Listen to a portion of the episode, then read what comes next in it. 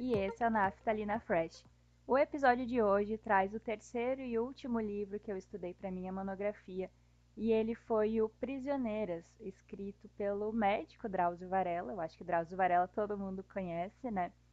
Foi escrito por ele e foi a minha terceira escolha de livro para analisar e falar na minha monografia sobre jornalismo humanizado. Então, se tu já ouviu o primeiro episódio onde eu falo sobre esses livros que traz o livro Rota 66, lá eu dou uma introdução um pouco mais longa, um pouco maior, falando qual foi o meu objetivo com essa monografia, qual é o tipo de método que eu usei para poder analisar esses livros.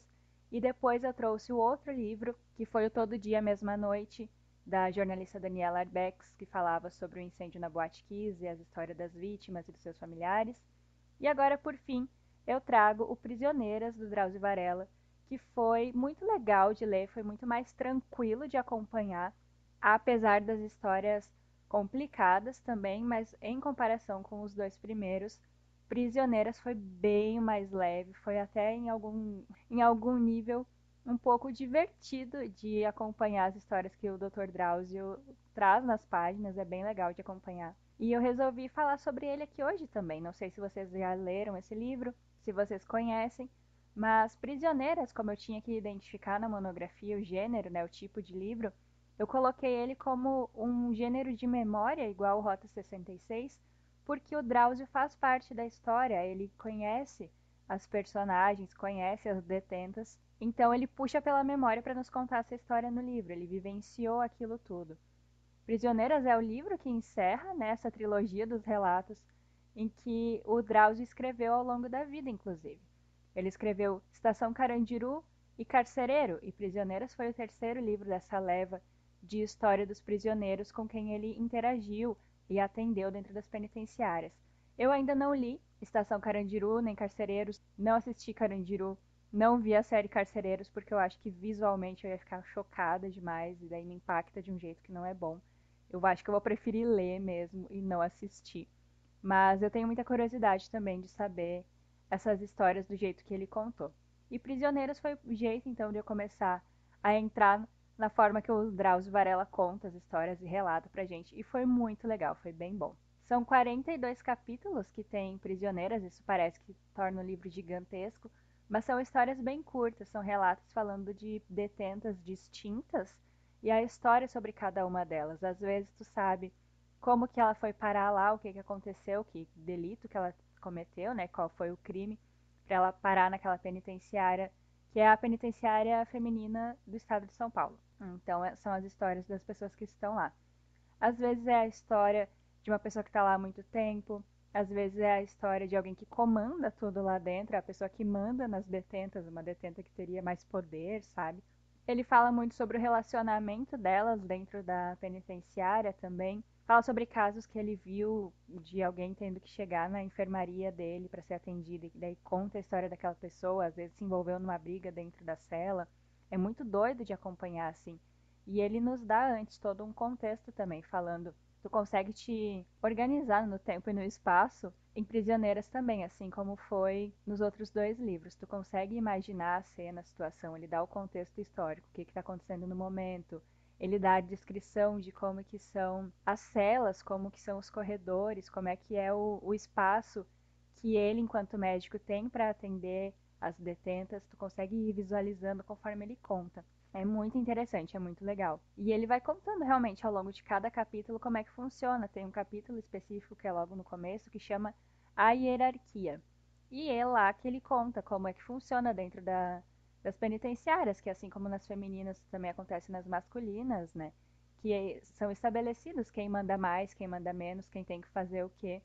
Então é muito maluco de imaginar, é um assim, um cenário totalmente fora do que a gente está acostumado mas é muito assim como em Rota 66, né? Que tem os relatos do Caco Barcelos falando do tratamento policial com o pessoal e como é que funcionava. É algo que é distante na, da nossa realidade, pelo menos da maioria de nós, né? Distante. E a gente quer saber como é que é, o que, que acontece com essas pessoas, porque se não for por, por esses livros, por esse tipo de material, livro ou série que faça sobre algum filme de algum caso que ficou muito conhecido, a gente nunca fica sabendo quem são as pessoas, o que, que elas fizeram para estar tá lá, se elas tinham ou não que estar tá lá, porque tem vários casos complicados. Então, é interessante pensar. E Prisioneiras me abriu a visão para uma situação que, assim, aqui na minha cidade tem uma penitenciária também. E ela fica no meio da cidade. Vários ônibus passam na frente, ela fica em frente, literalmente do outro lado da rua de uma universidade aqui da minha cidade. E quando eu pegava ônibus para ir trabalhar no centro, eu obrigatoriamente passava na frente, cadeia, né, o presídio que a gente chama também. E teve um dia que eu passei lá na frente, eu fiz até um texto sobre isso, que toda quarta-feira, toda quarta de manhã, e se eu não me engano no sábado também, mas como eu só ia de segunda a sexta, eu só vi isso acontecer na quarta. Toda quarta-feira é dia de visita na cadeia. Só que a penitenciária que tem aqui é masculina. Então, o que, que a gente via? Agora eu não sei como é que funciona por conta de distanciamento, né? Alguma coisa deve ter mudado nesse dia de visita. Mas antes da pandemia, se formava uma fila gigantesca na frente do presídio e eram as mães, mulheres, irmãs dos apenados. Então, do lado do presídio, da cadeia, tinha duas lancherias. Eu não sei se fora do Rio Grande do Sul chama lancheria também, talvez seja lanchonete. Mas tem duas dessas. E abria sempre muito cedo de manhã, porque antes das oito elas já estavam lá. É uma fila bem grande, todas elas com vários pacotes, várias bolsas, que é o jumbo. Graças ao livro do Drauzio Varela, Prisioneiras, eu fiquei sabendo que o nome dessa sacola cheia de mantimentos, cheia de itens pessoais, itens de higiene, coisas que elas levam para os familiares, enfim, que estão presos, se chama jumbo esse pacotão. E o jumbo funciona meio que como uma moeda de troca dentro da cadeia. Dependendo dos itens que tu tem, tu pode trocar por outra coisa dentro da cadeia entre os presidiários, sabe? Então é muito doido pensar que tu lá dentro o dinheiro não significa mais nada para ti. Tu tem que trocar por outras coisas entre tu e, e o pessoal que está preso contigo para conseguir ter minimamente uma convivência, sabe? Continuar se mantendo dentro da cadeia. É um mundo totalmente à parte. E se eu não tivesse lido esse livro, eu nunca ficaria sabendo que esse tipo de coisa acontece, sabe? E que é sim muito comum que, que seja feita uma revista bem criteriosa nessas mulheres para saber se não estão levando um celular escondido, se não estão levando droga às vezes, se não estão levando alguma coisa que vai facilitar a saída do presídio, sabe? Sem ser por meios legais. Então, parece muito coisa de filme, né? Mas quando a gente lê no livro esses relatos, a gente percebe que é real, que acontece, que é muito próximo. E eu passando na frente da penitenciária da minha cidade, quando eu pegava o ônibus para ir para o trabalho, eu acabei pensando nisso, graças ao livro. Então, ele expande muito o teu pensamento para a vida real mesmo, muito interessante. E por que, que eu falei que ele é mais leve que Rota 66 e mais leve que Todo Dia Mesma Noite? Porque a forma como o Drauzio conta é muito mais próxima, parece que é um amigo que está te contando uma história, sabe? Não é totalmente técnico e nem traz assim uma urgência, um sensacionalismo que te deixa escrachado, um problemão.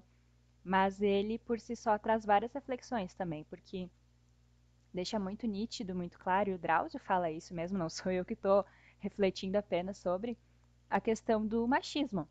O machismo porque se fosse o contrário nessa questão de uma fila imensa de mulheres indo visitar os homens na cadeia, se fosse o contrário, a, o dia de visitação numa penitenciária feminina, pouquíssimas pessoas vão. E isso ele relata que, que ele viu, sabe? Ele conta no livro Prisioneiras esse tipo de situação. As mulheres são abandonadas lá. Elas são esquecidas. Poucas são as que recebem visita e geralmente, quando são visitadas, não são necessariamente pelos maridos, pelos parceiros, sabe? Eles meio que seguem com a vida e a mulher fica lá. E se fosse o contrário, se fosse na, na penitenciária masculina, todas as mulheres vão visitar. E chega às vezes a acontecer situações, e lendo eu acabei descobrindo, que a mulher chega lá e às vezes o nome dela não tá mais na lista de visitantes, porque o cara não quer mais ela. E daí no lugar, ele coloca o nome de uma outra mulher que é a nova pessoa com quem ele está se relacionando. E aí a que visitava ele até então é descartada totalmente. Então é um machismo dentro e fora, sabe? É muito absurdo, parece mentira, parece que eu tô inventando história aqui para vocês, mas não é. É muito doido isso, é muito assim indignante, com certeza, mas é bastante reflexivo. Tu pensa muito o assim, o cenário, o tipo de coisa que essas mulheres se submetem e acabam sendo descartadas, sabe? É, é muito triste, mas parece menos sofrido de ler, não de sentir. De sentir, eu acredito que seja tão ruim quanto os outros dois livros, mas é, é menos pesado no quesito de como é escrito, como ele trabalhou esse tipo de coisa pra gente. Ele fala muito, eu até escrevi que ele fala sobre o papel da mulher mesmo, sendo um, um pilar principal na criação dos filhos. Porque aí a gente tem essa informação que muitas dessas mulheres que estão lá encarceradas, elas não têm o apoio dos familiares e na maioria dos casos elas já estão separadas, né, do pai das crianças delas. E assim, as razões a gente não tem, mas eles já se separaram. E aí os filhos acabam tendo esse laço rompido com elas também, porque não é do interesse do, do homem, do marido, ex-marido, continuar vendo a mulher e se ela não tá fora da cadeia para criar o filho, então esse filho também não vai ter notícias dela, sabe? É, é muito. Eu não sei em que momento vai estar tá saindo esse episódio, mas eu comento rapidamente sobre isso no episódio sobre a série documental da Elise Matsunaga. Então eu não vou falar muito porque eu não sei se esse episódio vai sair antes ou depois dele, mas essa questão do machismo com a mulher que está presa é, é um pouquinho trabalhado também. Então, vocês vão lembrar disso quando escutarem o episódio da Elise, ou se ele já saiu, eu tô aqui relembrando para vocês. Então, também, inconscientemente, depois a gente acaba se dando conta, se torna algo consciente, o livro faz a gente refletir sobre essa questão de culpa, sobre abandono, sobre romper o, o mínimo, o básico de noção de do que é ter um lar, do que é ter uma casa, sabe, para essas mulheres que estão presas. E mesmo que a gente não tenha conhecido pessoalmente todas as gurias, todas as mulheres e senhoras que o Drauzio Varela conta, vários momentos tu te sente próximo de cada um delas, sabe? Tu sente que, que essas histórias te tocam de alguma forma, tu fica compadecido pela luta e pelas dores que elas relatam pro Drauzio. Elas veem nele uma pessoa confiável, que elas podem confidenciar várias coisas. E algumas dessas coisas ele conta pra gente. Então, é muito rico de acompanhar esses relatos, porque tu fica sabendo de pessoas que estão vivendo na pele isso todos os dias lá. É muito impactante, de certa forma. Esse livro, obviamente, como sendo um livro da vida real e um livro reportagem sobre algo assim tão complicado, ele não tem um final feliz, né? É, é lógico, a menos que uma das histórias tenha terminado de um jeito feliz na vida real para uma das personagens, mas ele, ele é sobre a realidade, sobre coisas que muitas vezes a gente escolhe não ver ou nem pensa que deveria estar tá olhando. São várias questões que, se eu não tivesse feito essa monografia, esse trabalho sobre isso, talvez eu nunca tivesse pensado totalmente sobre. E assim como agora, depois de Rota 66, eu vejo notícias policiais com uma desconfiança e qualquer acidente sério, eu penso no depois das famílias, como eu fiquei pensando com Todo Dia, Mesma Noite, ou até no episódio onde eu falo sobre cartas de Isabela, o livro da Isabela para o noivo dela, que sofreu um acidente no avião da Chapecoense. Nesse caso, eu também passei a pensar, sabe, com prisioneiras, sobre a vida das mulheres dentro da cadeia ou sobre como vão continuar as famílias dela aqui do lado de fora. Então, eu acho que se te faz pensar minimamente e se muda um pouquinho que seja o teu pensamento para pensar sobre isso quando tu vê uma notícia assim relacionada e tu pensa, nossa, aquela vez eu vi tal história num livro que parecia com isso, será que é a mesma coisa que está acontecendo? Quem será que está por trás? Se te faz ter esse, esse clique, essa, essa chave virada minimamente, já foi válido, sabe? O, o livro já, já cumpriu o papel dele.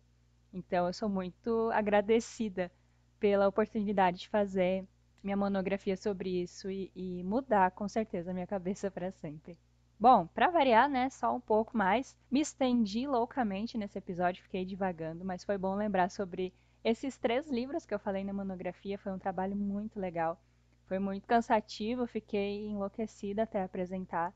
Na época eu queria muito tirar um 10 e depois de um tempo de tanto cansaço e de perceber que eu não conseguia produzir além, eu me dei conta que entregando a monografia na época era tudo que eu precisava, porque eu estava me cobrando muito, já falei isso, eu acho que no primeiro episódio dessa maratona de episódios da volta do Naftalina. Eu me cobro muito e mesmo quando eu entrego o que era para ser entregue, eu acho que eu fiz pouco. Então, na época eu não tirei 10, tá? Na minha monografia foi 8.7, se eu não me engano. E eu lembro da sensação de as minhas pernas amolecerem quando eu recebi essa nota, mas porque eu fiquei muito feliz. Porque eu estava com a plena certeza de que eu ia tirar a nota mínima possível para passar na monografia, que era 6. Se tirar menos que 6, tu é reprovado, tem que fazer de novo. E eu já tinha pedido na época recuperação terapêutica. O que, que significa isso? Te reprovam na monografia, e tu continua ela no semestre seguinte, porque eu não ia dar conta de apresentar no semestre que eu me matriculei na disciplina, sabe? Porque foi ficando de um tamanho esse trabalho que eu achava que tinha que tirar coisa e não ia mais dar tempo. Então ali eu fiz no semestre seguinte e eu já estava num ponto mentalmente falando que era literalmente falar: só me dá os seis para passar, porque eu não consigo mais já tinha dado tudo de mim que eu podia naquele trabalho, já tinha aprendido tudo que eu podia. E não ter ganhado 10, mas ter ganhado 8.7, hoje para mim eu vejo que não faz nenhuma diferença. Eu me formei da mesma forma e o 8.7 foi a nota mais feliz da minha vida, eu acho. Fiquei muito feliz porque eu passei. E eu passei com uma nota boa, 8.7 é muito bom. Se eu ganhasse o 10, talvez eu até hoje ficasse pensando que me deram o 10 por pena e não por merecimento, sabe? Minha cabeça é muito complicada nesse quesito. Então o 8.7 foi o meu 10. E hoje, relembrando agora o último livro da monografia, eu vejo que foi, foi útil, foi bem aproveitado. Mudou realmente o meu pensamento. Então eu acho que também cumpri o meu papel enquanto estudante e pessoa que escreveu uma monografia em algum momento da vida. Bom, o episódio de hoje foi esse. Espero que vocês tenham gostado. Falem para mim, por favor, se vocês já leram algum desses livros ou ficaram com vontade. Eu recomendo os três, mas é aquilo, vai com cuidado, porque tem horas que vai ser complicado, então escolhe bem a tua leitura. Eu sou a Karina e esse foi o Naftalina Fresh. Muito obrigada por ter ouvido e vocês me ouvem nos próximos episódios. Até mais. Tchau!